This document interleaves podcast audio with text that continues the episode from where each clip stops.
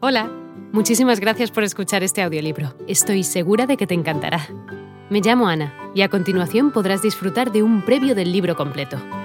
Si te gusta lo que escuchas podrás descargártelo completamente gratis desde mi web, www.escúchalo.online. Un abrazo. El pobre joven en la tumba.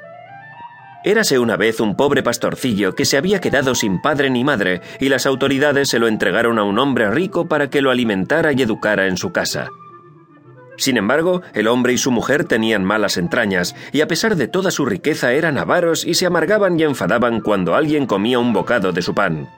Por más que hiciera el pobre niño, le daban poco de comer, y en cambio recibía palos y más palos.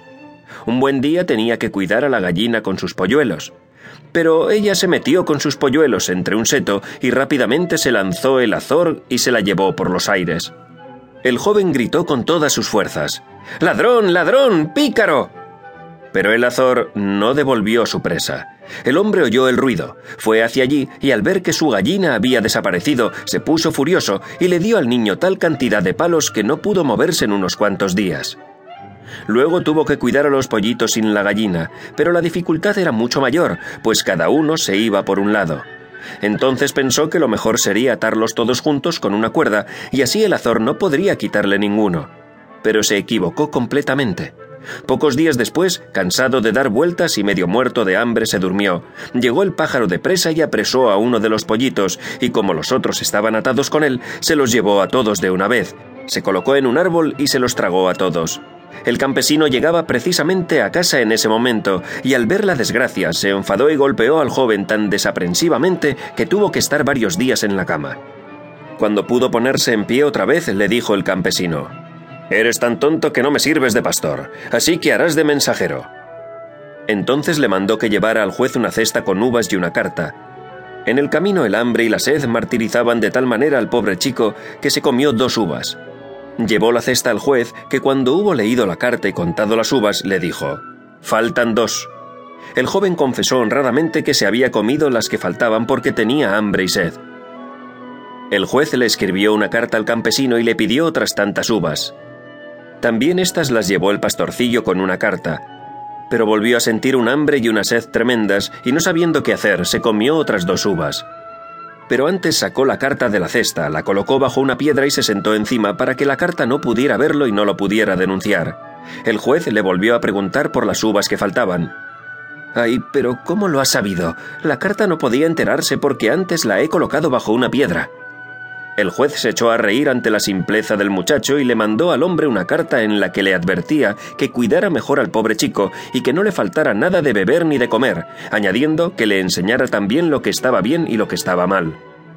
Yo te enseñaré la diferencia, dijo el despiadado hombre, pero si quieres comer, tendrás que trabajar, y si haces algo mal, te instruiré a palos.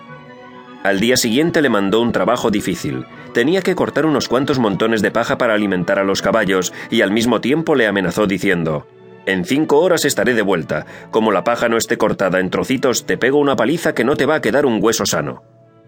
El campesino se fue con su mujer, el criado y la muchacha a la feria anual, y no le dejó más que un trozo de pan. El joven se colocó en la silla de paja y comenzó a trabajar con todas sus fuerzas. Entonces le entró calor, se quitó la chaquetilla y la echó en la paja. Con el miedo de no terminar, siguió cortando y en su celo, sin darse cuenta, cortó con la paja la chaquetilla. Demasiado tarde advirtió la desgracia que ya no tenía remedio. Ay, ahora sí que es mi fin. El malvado no me ha amenazado en vano. Cuando venga y vea lo que he hecho, me matará a palos. Mejor me quitaré la vida yo mismo.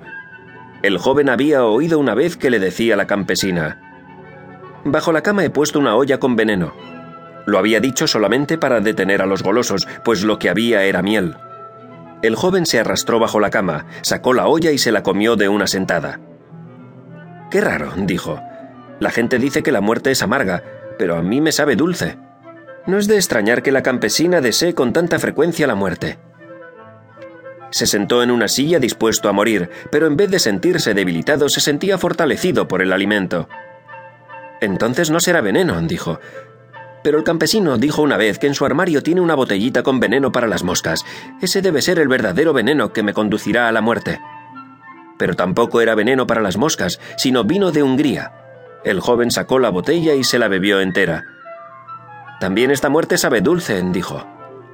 Pero cuando poco después el vino empezó a subirle a la cabeza y a emborracharlo, pensó que su muerte estaba próxima. Siento que voy a morir, dijo. Voy al cementerio a buscar una tumba. Se fue tambaleando. Llegó al cementerio. Hola de nuevo. No está mal para ser solo una pequeña muestra, ¿verdad?